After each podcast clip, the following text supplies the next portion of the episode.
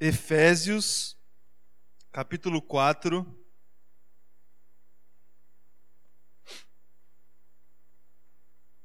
Eu vou ler do primeiro verso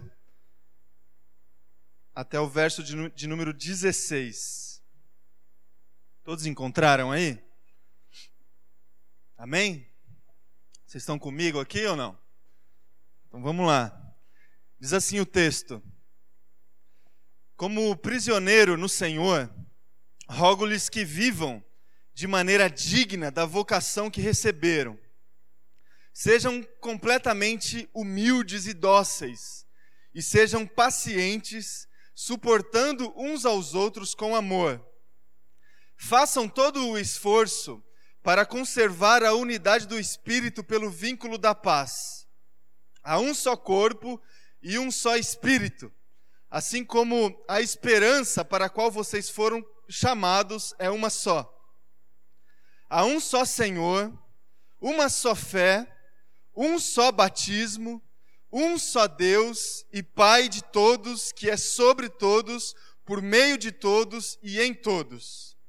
E a cada um de nós foi concedida a graça conforme a medida repartida por Cristo. Por isso é que foi dito: quando ele subiu em triunfo às alturas, levou cativos muitos prisioneiros e deu dons aos homens. Que significa ele subiu, senão também havia descido às profundezas da terra?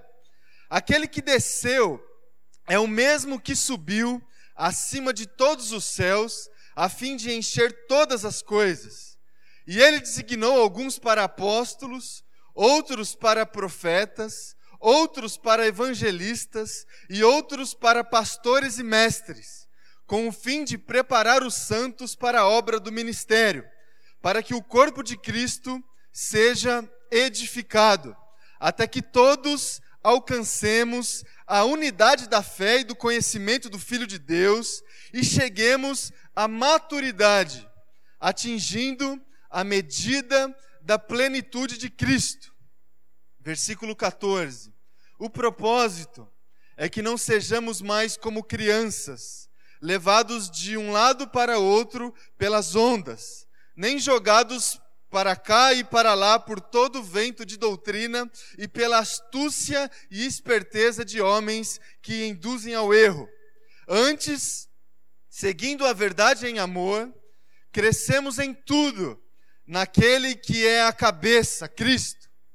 Dele, todo o corpo, ajustado e unido pelo auxílio de todas as juntas, cresce e edifica-se a si mesmo em amor na medida em que cada parte realiza a sua função.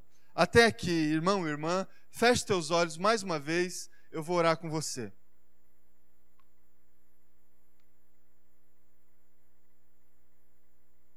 Senhor Deus Pai, nós rendidos à tua presença, rendidos, Pai, à tua soberania e à tua palavra, que alimento para nós, Deus, nós nos colocamos agora com o nosso coração aberto e declaramos, Pai, que nós dependemos do Teu Espírito Santo agora para que a Tua vontade seja revelada para nós. Que isso de fato aconteça, Pai, que a gente consiga é, capacidade espiritual, Deus, para te ouvir, para ouvir a Tua voz essa manhã aqui nesse lugar que a gente, Deus, te conheça mais, que a gente é, saia daqui, Deus, com uma vontade maior de perseverar, Deus, na caminhada do, do, do, teu lado, seguindo a tua vontade, seguindo os teus preceitos para as nossas vidas, Deus. Nos abençoe, é, fale com cada irmão e irmã agora, Deus. Essa é a minha oração em nome de Jesus. Amém. Irmãos, eu gostaria de compartilhar com vocês, além do texto que eu li agora, três histórias. Três histórias é, que a gente encontra, duas delas no, nos evangelhos e a terceira dela é, no, no, livro de Atos. Três histórias de que conta três passagens distintas do apóstolo Pedro. Conhecem o Pedro? Eu vou contar três histórias dele aqui para vocês. A primeira dela está é, tá lá em Lucas, capítulo 5. Você não precisa abrir, só vou colocar aqui a referência para você. Lucas, capítulo 5, do primeiro verso ao verso de número 11. Esse trecho é, da palavra de Deus nos conta é, a, a história onde Pedro teve o seu primeiro encontro com Jesus. Se lembra dessa história? A chamada pesca maravilhosa. Pedro e alguns outros ali, que se tornaram discípulos de Jesus depois, é, passaram a noite inteira pescando, eles eram pescadores. A noite inteira é, executando a sua tarefa de, de, de pescar peixe. Eles passaram a noite inteira e não pescaram nada. Você conhece a história. No, quando chega é, pela manhã, eles estão ali lavando uh, os seus equipamentos de, de, trabalho, as suas tralhas, né? Assim que fala. Os pescadores falam assim, as tralhas de pesca. E aí Jesus chega. Jesus chega, olha a cena, sabendo que eles não haviam pescado nada durante a noite toda, Jesus chega com uma ordem para os pescadores ali, especialmente para o Pedro. Jesus chega e fala assim: ó, lancem a rede de vocês ali do outro lado que vocês vão pescar ali alguma coisa. E aí Pedro é, e os outros ali, uh, diante da cena, provavelmente ele pensou: a gente já lançou ali Jesus ou Senhor até então. A noite inteira, inclusive, e a gente não pescou nada, mas porque és tu que está mandando a gente fazer isso, a gente vai lançar. Eles vão, a rede já estava toda limpa, ainda assim, eles lançam a rede ali no, onde Jesus é, ordenara e eles pescaram tal quantidade de peixe que mal eles conseguiam trazer para dentro do barco e o barco quase afundou diante da quantidade de peixe que eles pescaram ali na ocasião. Diante desse acontecido, desse milagre de Jesus, Pedro se prostra aos pés de Jesus e se rende a condição de Jesus diante da sua própria condição. E a oração que ele consegue fazer ali naquele momento é: Jesus, tem misericórdia de mim, porque eu sou um homem pecador. Eu sou um homem pecador. E aí Jesus olha para o Pedro e diante é, daquele pescador, Jesus ele deixa claro para o coração do Pedro a sua convocação. Jesus chega para o Pedro com a seguinte convocação: Pedro, a partir de hoje você vai se tornar pescador de homens.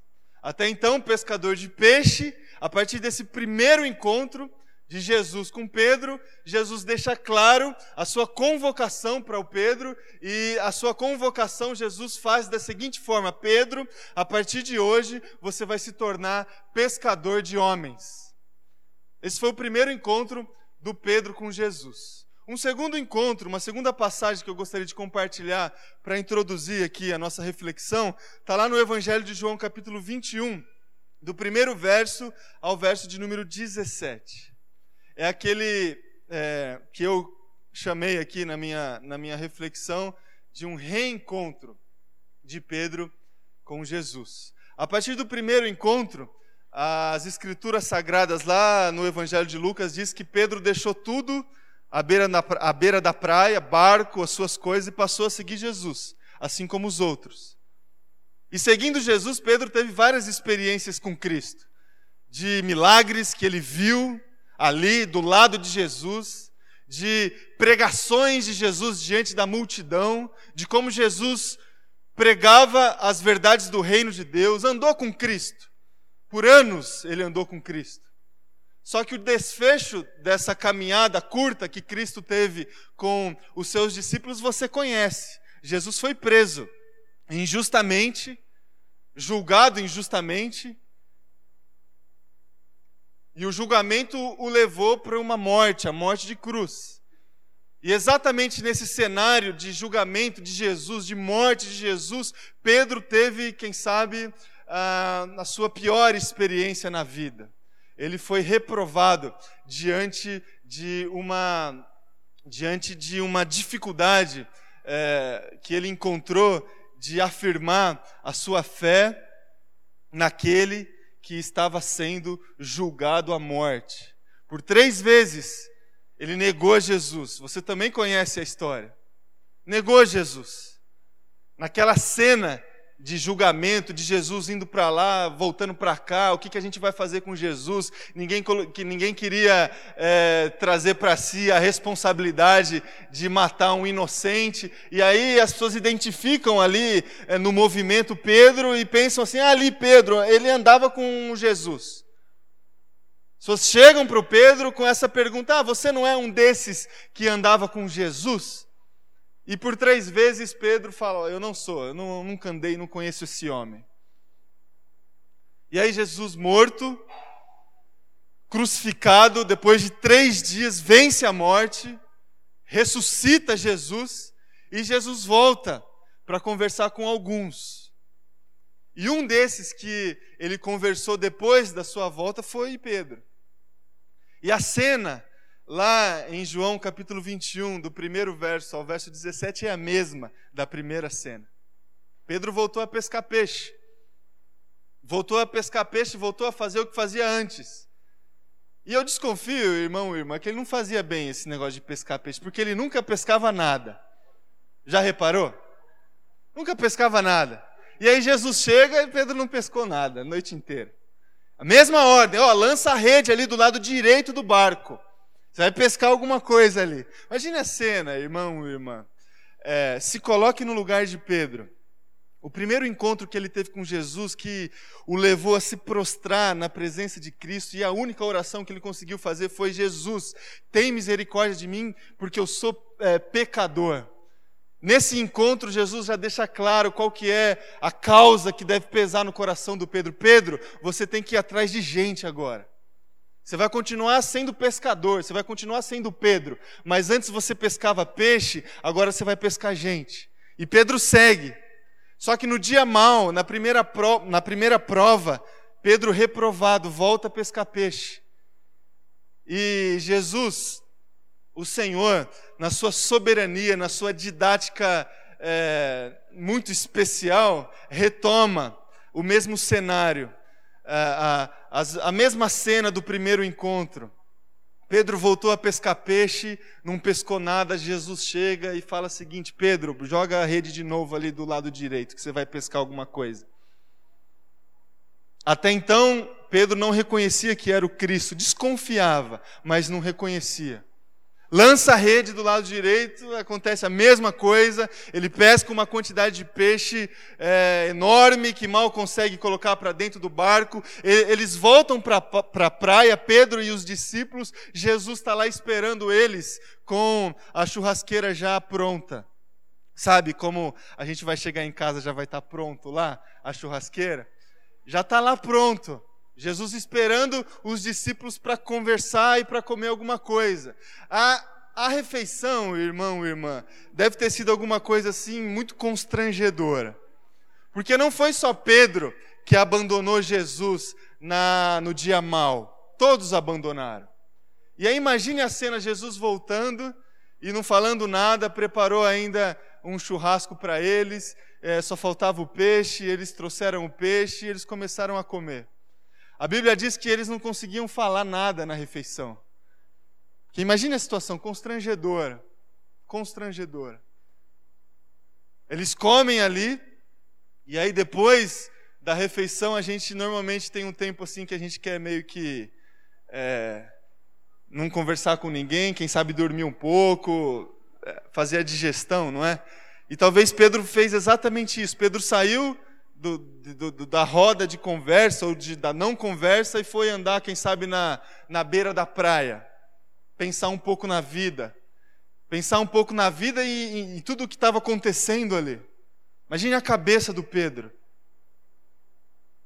Imagine um homem andando é, à beira da praia, pensando que lá atrás ele teve um encontro especial com Jesus, seguiu esse Jesus, mas negou esse Jesus numa determinada é, experiência, num determinado ponto da sua história.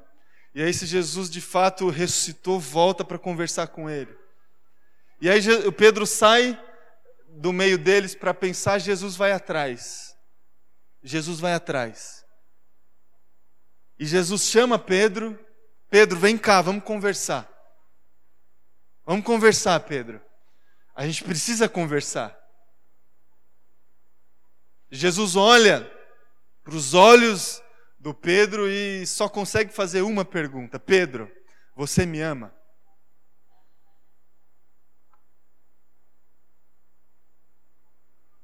Pedro, você me ama? E Pedro só consegue responder de uma forma: Jesus, sim, eu te amo. Pela segunda vez, Jesus olha para os olhos do Pedro e fala: Pedro, você me ama. E Pedro só consegue responder da mesma forma: Jesus, eu te amo. E pela terceira vez, Jesus olha para os olhos do Pedro e diz: Pedro, você me ama. E aí Pedro responde: Senhor, você sabe de todas as coisas, você sabe que eu te amo. E depois das três respostas de Pedro para Jesus, Jesus diz o seguinte para Pedro: Pedro, se você me ama, cuide dos meus cordeiros. Pedro, se você me ama, volta a pescar gente. Volta a pescar gente. Pedro, se você me ama, volta. Volta para a caminhada. Você voltou a pescar peixe, Pedro. Se você me ama, volta a pescar gente. E aí Pedro volta. Pedro volta. Terceira passagem do apóstolo Pedro que eu gostaria de compartilhar com você já está lá em Atos capítulo 2. Pedro voltou. E aí eles se reuniram.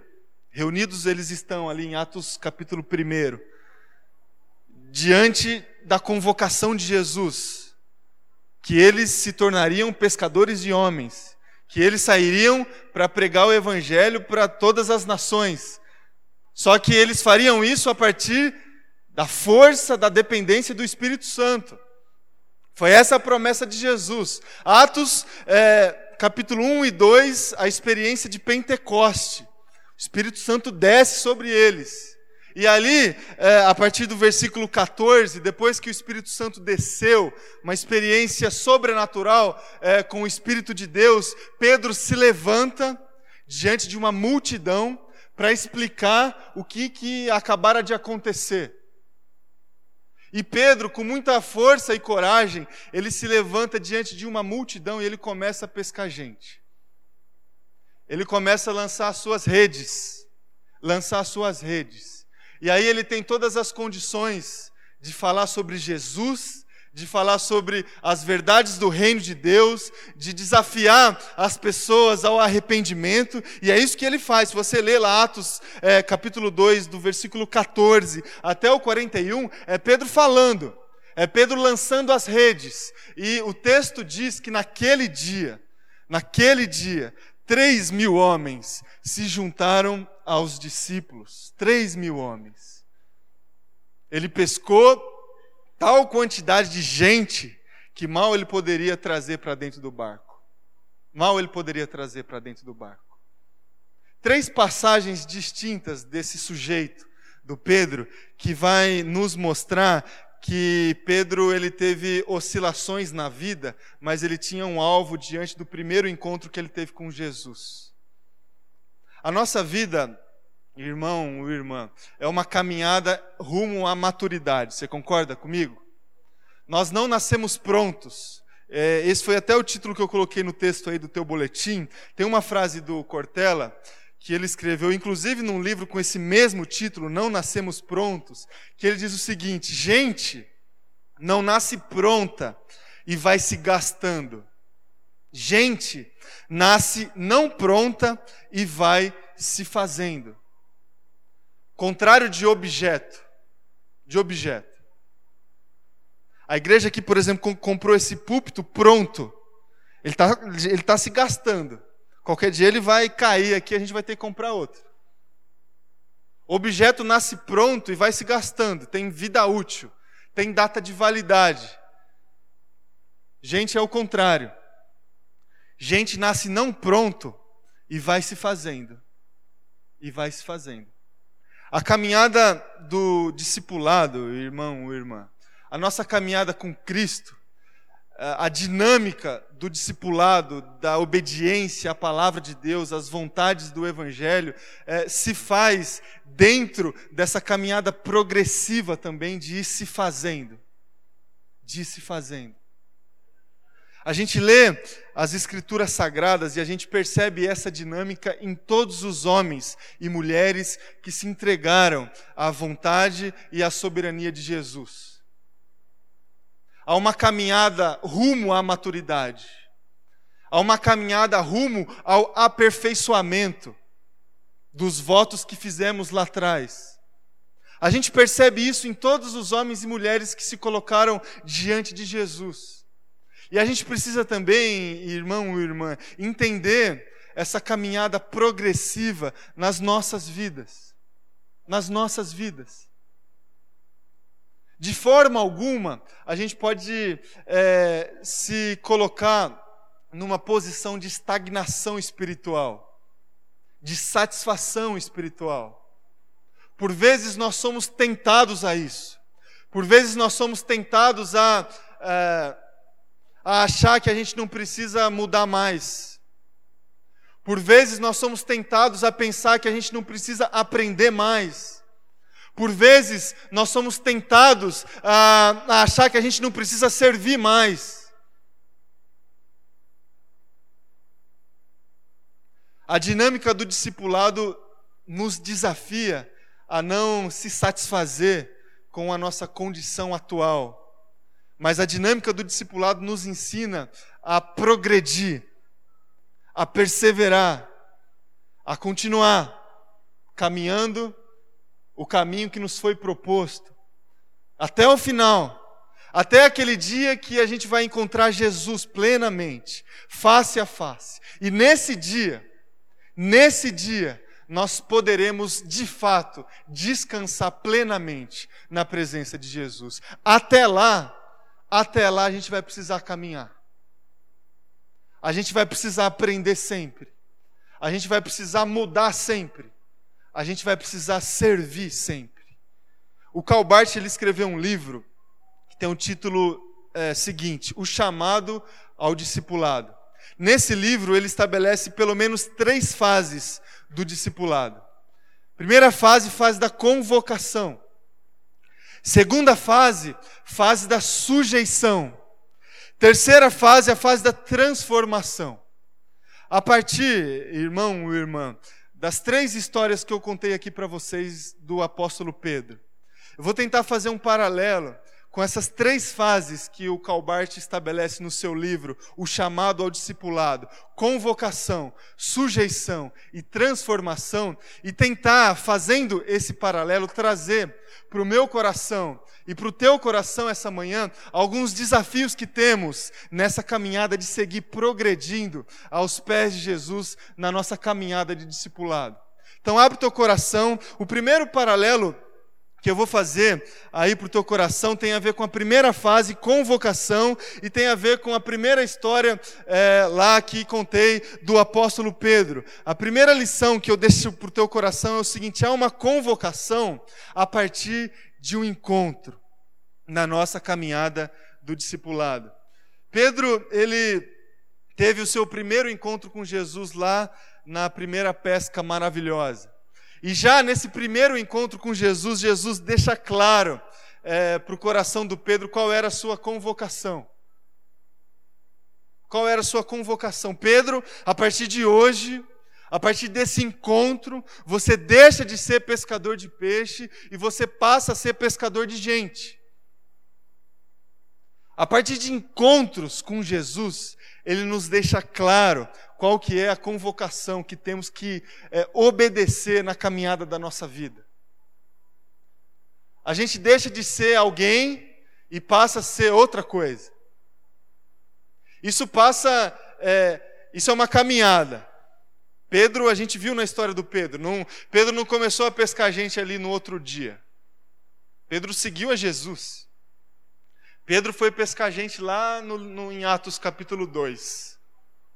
Só que a convocação já ficou definida no primeiro encontro. Pedro, você deixa de ser pescador de peixe e passa a ser pescador de gente.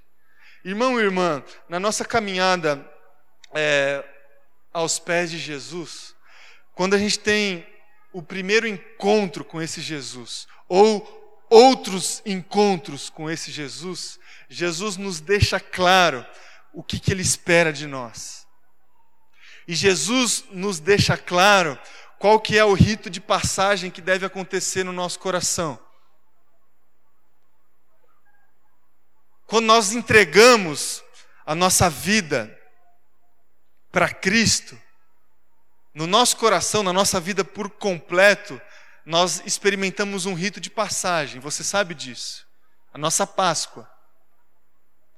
A gente está numa situação, a gente está escravizado, a gente está escravo como o povo do, do, de Israel lá no Egito, a gente se submete apenas à nossa própria vontade, isso é pescar peixe. A gente se submete ao nosso orgulho, à nossa arrogância, a gente se entrega às tendências naturais da nossa personalidade, a gente se entrega, é, a gente foge dos desafios e das provações que temos nas nossas vidas, por isso a gente passa a, a incorporar no nosso dia a dia deturpações comportamentais, o pecado habita em nós e manda nas nossas vidas. A gente pesca peixe a gente está escravizado.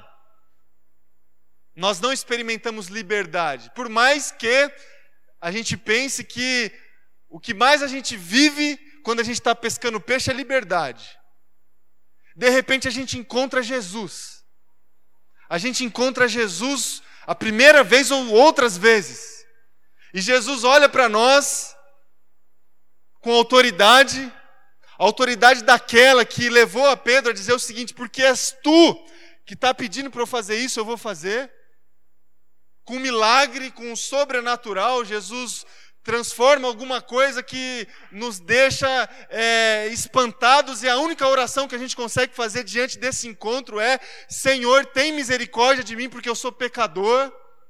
E nesse encontro a gente passa é, de um estágio para o outro. A gente atravessa o nosso Mar Vermelho e a gente inicia uma caminhada de peregrinação. A gente deixa de pescar peixe e a gente agora é pescador de gente. E a gente começa a nossa caminhada. Isso redefine para nós a nossa identidade, nós encontramos sentido para a nossa vida a partir dessa convocação. É por isso que o apóstolo Paulo escreve em várias passagens na Bíblia: por essa causa eu me coloco de joelhos. Foi isso que a Letícia disse aqui na ministração. Que causa que levava Paulo a se colocar constantemente de joelhos na presença de Jesus? A convocação. Você é pescador de gente agora.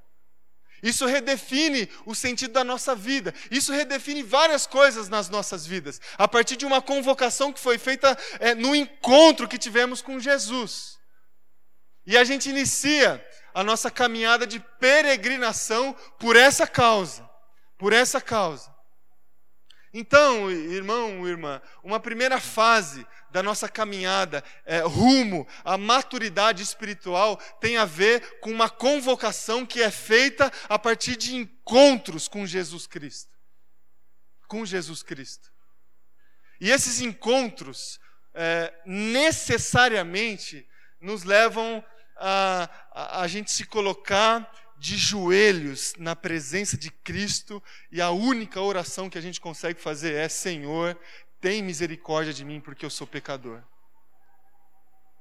É a única oração que a gente consegue fazer na presença de Jesus, na presença real, naquela que a gente reconhece a autoridade, naquela que o sobrenatural acontece. Não se engane, irmão e irmã. A única oração que a gente consegue, consegue fazer quando a gente reconhece a autoridade na presença de Jesus é a oração que o apóstolo Pedro fez: Senhor, tem misericórdia de mim, porque eu sou pecador. E diante disso, ele nos convoca. Ele nos convoca. Não é mais pescador de peixe, agora é pescador de gente. A segunda fase que eu gostaria de deixar aí para o teu coração é a seguinte: no texto é, Segundo, a segunda experiência do apóstolo Pedro, eu vou colocar aqui para você, de acordo com a segunda fase do Calbart também, que na nossa caminhada em rumo à maturidade espiritual há é, uma sujeição a partir da prova. Sujeição a partir da prova. Pedro recebeu a convocação, foi andar com Jesus. Aprendeu de Jesus, começou a sua vida de peregrinação. Às vezes falava algumas coisas ali que Jesus repreendia. Não é? E Jesus e Pedro normalmente falava. Era sempre o primeiro a falar. Só que Jesus estava do lado de Jesus, Pedro, ó, não é por aí. Caminhou com Jesus. Só que houve um dia mal, irmão, o irmão no, no, na vida e na caminhada do apóstolo Pedro. De repente, aqueles sonhos que Jesus foi alimentando no coração dos discípulos, eles se perderam momentaneamente quando Jesus foi preso. Preso, humilhado, e Pedro, no dia mal, no dia mal foi provado. Pedro, você andava com esse aí que está sendo humilhado, preso e vai ser morto? Foi provado. E o triste é que foi reprovado. Reprovado. E aí, irmão, irmã, a misericórdia do Senhor, graças a Deus, sobreveio sobre o coração e sobre a vida do apóstolo Pedro. E como sempre acontece nas nossas vidas, Jesus, disponível todos os dias, todas as manhãs, foi atrás do apóstolo Pedro e o que Jesus quis ouvir da boca do Pedro é uma declaração de sujeição. Pedro, você me ama? Jesus não quis saber o porquê que Pedro tinha sido reprovado. Jesus não chegou para Pedro e Pedro, por que Pedro? Por que que você me negou? Eu não te falei que tudo isso ia acontecer mesmo? Se fosse eu, se fosse você, a gente é, questionaria Pedro nesse sentido. Por que, Pedro? Por que essa desobediência? Por que foi reprovado? Jesus não fez isso, Jesus só queria ouvir dos lábios do apóstolo Pedro uma declaração de sujeição. E é exatamente isso que Jesus ele espera de nós quando nós passamos pelos dias maus das nossas vidas.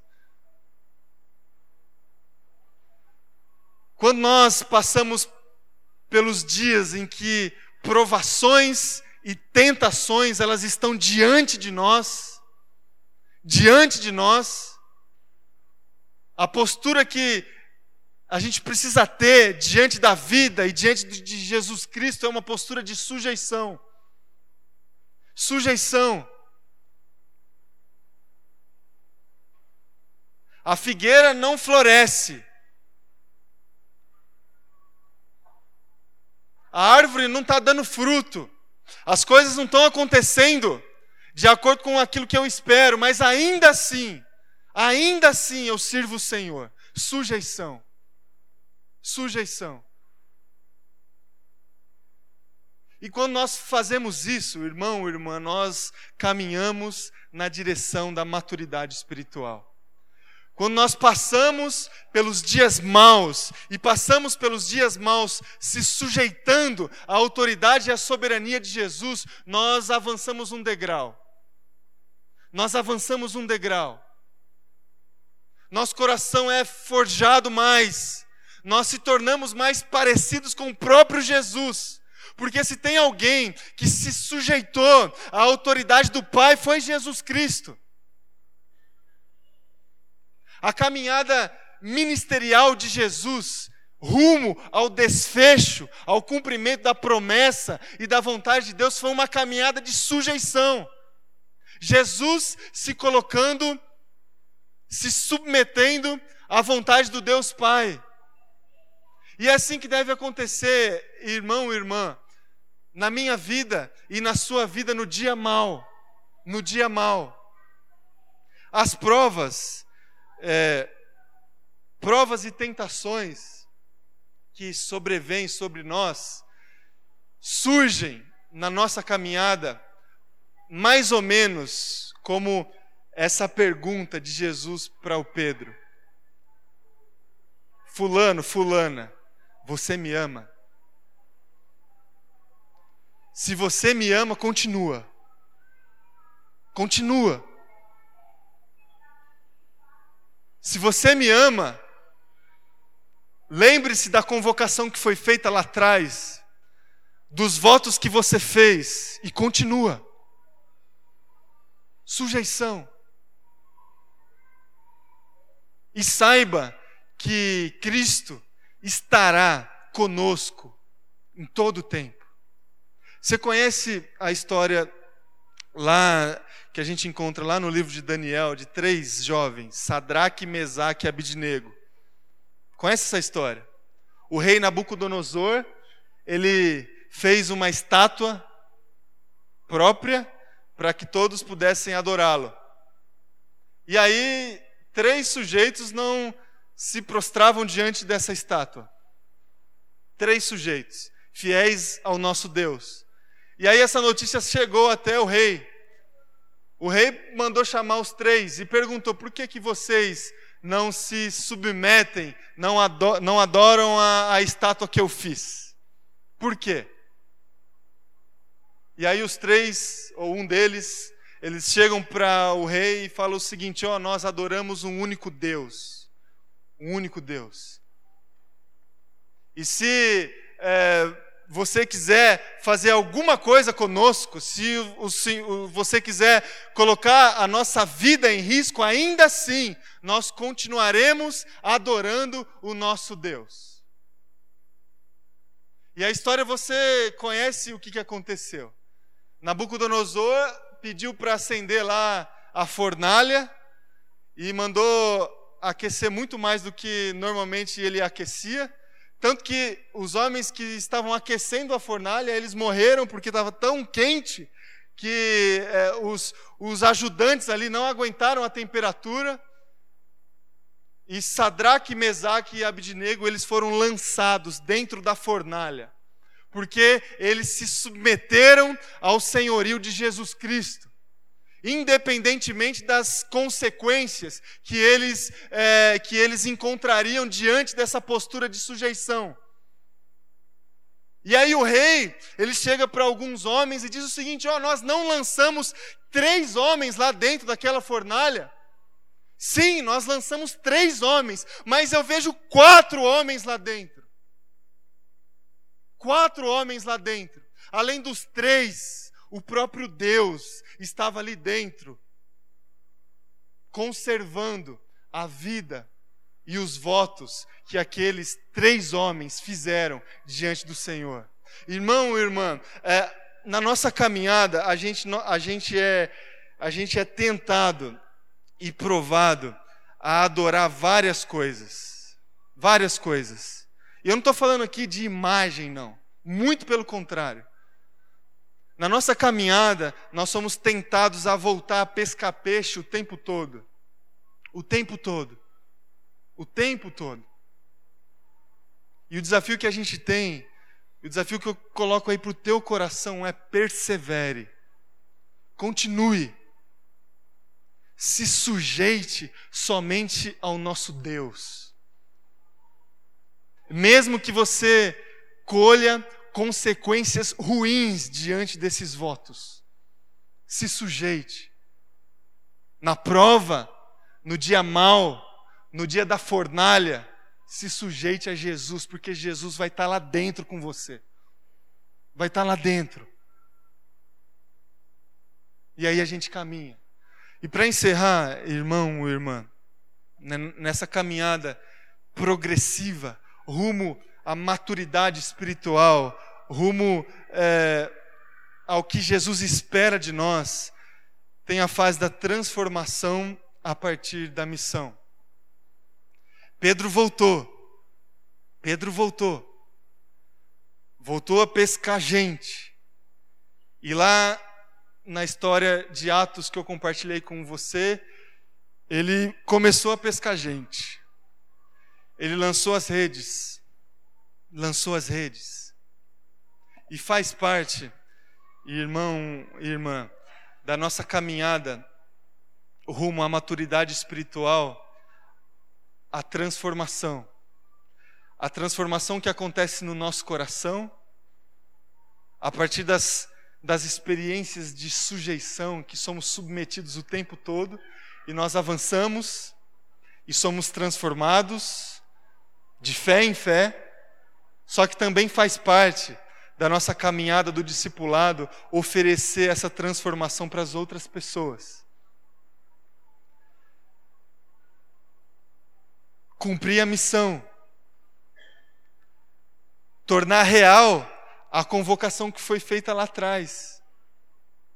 Não são poucas as pessoas, irmão, irmã, que têm encontros com Jesus, que recebem a convocação de Jesus. Você vai ser pescador de gente.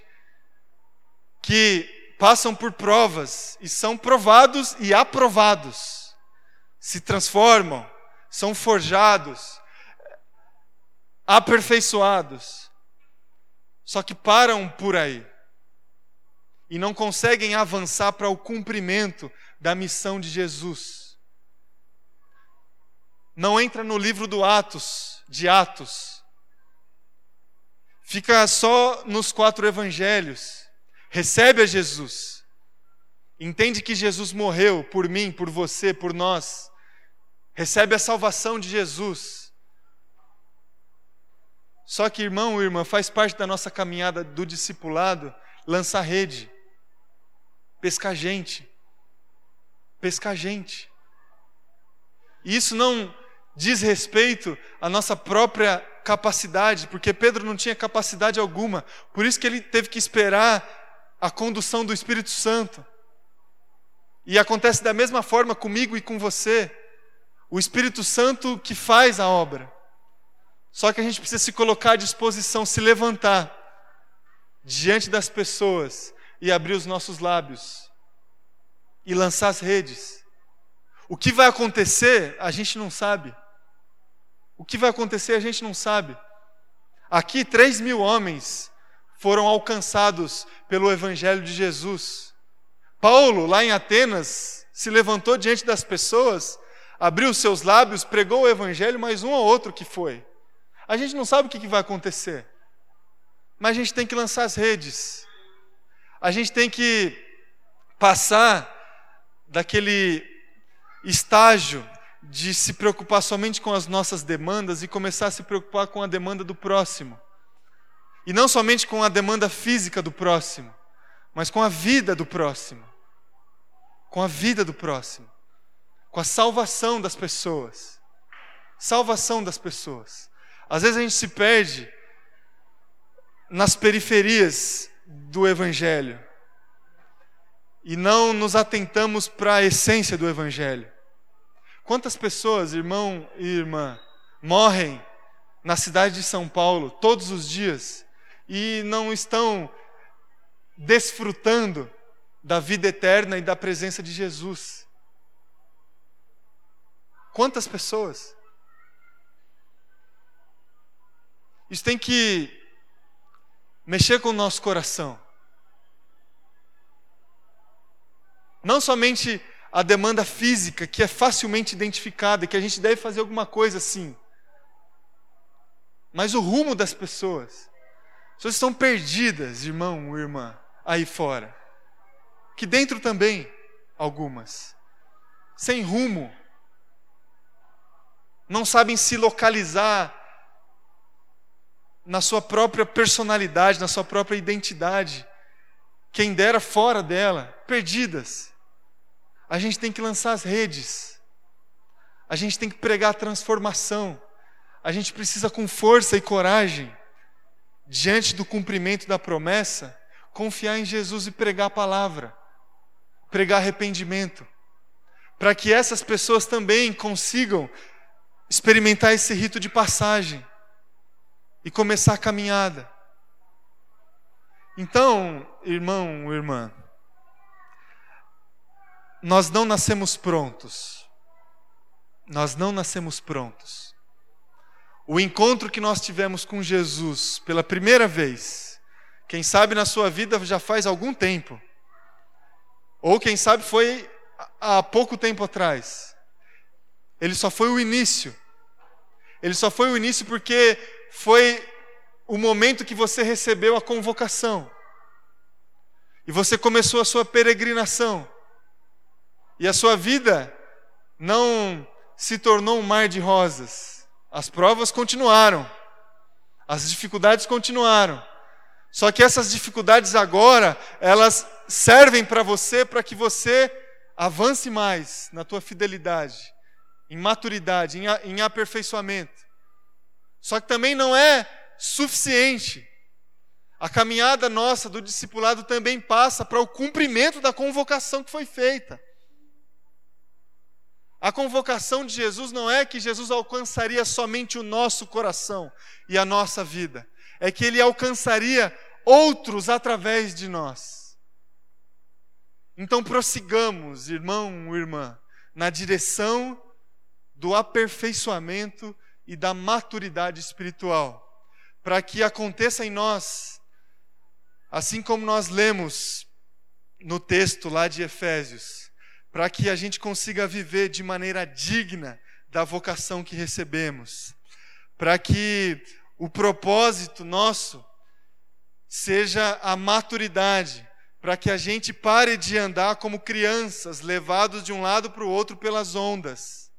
Porque quem não se submete às provas é semelhante a uma criança que é levada de lá para cá, de acordo com as, com as circunstâncias da vida. É essa a ideia do texto de Efésios. Quem se coloca e se submete às circunstâncias da própria vida é semelhante a uma criança que anda como, como conforme a maré, que dança conforme a música. Nós não somos assim. Nós perseveramos. E para que a gente consiga, irmão, irmã, crescer em tudo. Assim como o texto que nós lemos. Que a gente cresça, que a gente experimente a edificação em amor, na medida em que cada parte realiza a sua função. Que seja assim na nossa caminhada, caminhada nossa como comunidade, como igreja. Que seja assim na sua vida com Jesus. Que você não se satisfaça nunca, nunca Nunca. Que você progrida sempre. Está passando por luta, por prova. Se sujeite. Jesus, eu te amo. Eu te amo. Eu vou precisar entrar numa fornalha, eu entro, Jesus. A figueira não está florescendo, não importa, Jesus, eu vou continuar. Eu vou continuar. E ali na frente, Jesus vai começar a fazer grandes coisas através da sua vida. Que seja assim, irmão e irmã, nas nossas vidas, em nome de Jesus.